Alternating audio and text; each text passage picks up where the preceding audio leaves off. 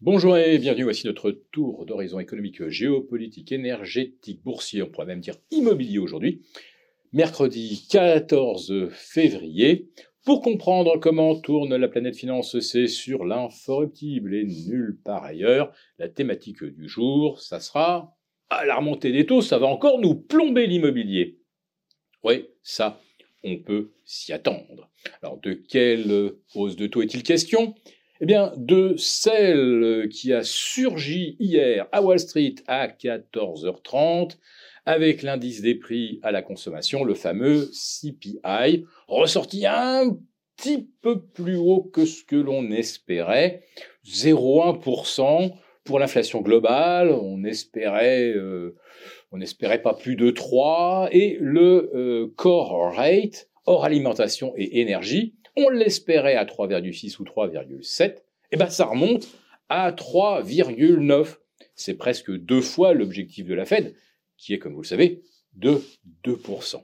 Alors qu'est-ce qu'ont fait les taux hier aux États-Unis? Eh ben ils ont littéralement explosé de plus 12 à plus 15 points quand même, 15 points sur le 2 ans, remonté au-delà des 4,60, 12 à 13 points de hausse sur le 10 ans et sur le 30 ans.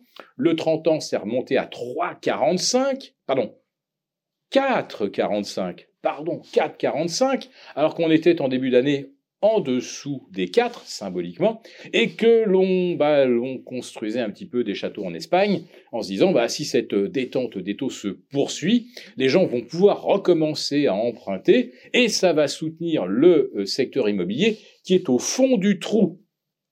il est tellement au fond du trou en France que ça va commencer à poser des sérieux problèmes eh bien, aux spécialistes de l'immobilier de bureau. Oui, après les États-Unis, où on est euh, au bord de la faillite euh, pour beaucoup de promoteurs, voilà que le problème se pose également en France. Et pour ça, eh bien, euh, nos banques vont probablement devoir commencer à provisionner, ce qui va certainement peser sur leurs résultats du, bah, des trois prochains trimestres.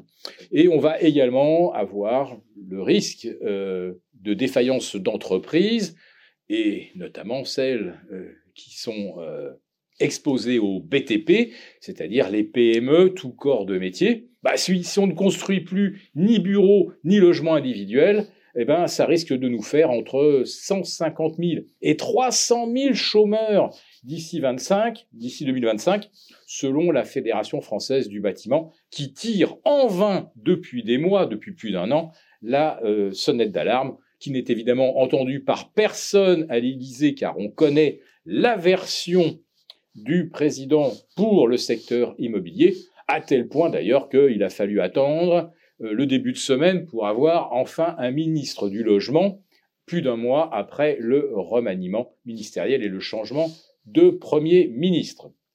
Donc oui, l'immobilier, la remontée des taux, c'est vraiment pas une bonne nouvelle, ni aux États-Unis, ni en Europe.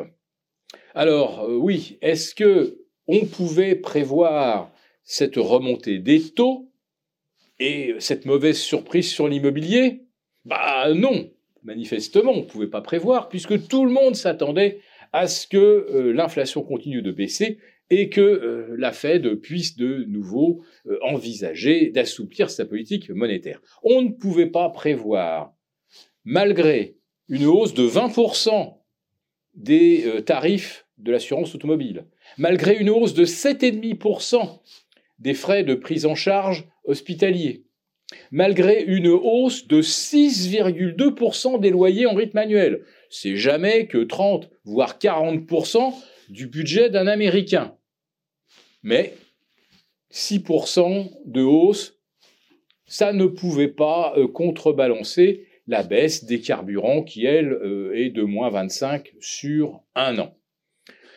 Donc en fait, les marchés se sont complètement euh, illusionnés, se sont racontés de belles histoires avec la baisse de l'inflation qui va se poursuivre, et ça fait déjà des semaines et des mois qu'on aurait dû prendre conscience que les effets de base de 2023 ne se euh, prolongeraient pas en 2024 et que surtout, eh bien, il y avait des, euh, des postes très importants qui alimentaient l'inflation. On peut même rajouter d'ailleurs la hausse des salaires qui se poursuit à plus de 4,5% en moyenne. Donc vous voyez, si les, salaires progressent de 4,5% et que l'inflation est actuellement à 3,9%, ça va continuer euh, de euh, tirer euh, les prix vers le haut. Oui, mais voilà, on n'a pas voulu le voir, pas voulu le savoir, et on a aligné 14 semaines de hausse sur 15, en prétendant d'abord que la Fed baisserait ses taux par 8 fois en 2024. Elle ne le fera peut-être que 4 ou 3 fois.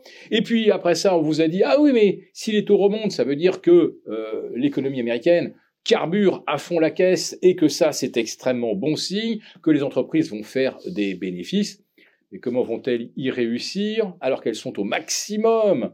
Du volume de dette qu'elles n'ont jamais supporté, et alors que les taux remontent à plus de 4,60 sur le 2 ans et à plus de 4,20 sur le 10 ans.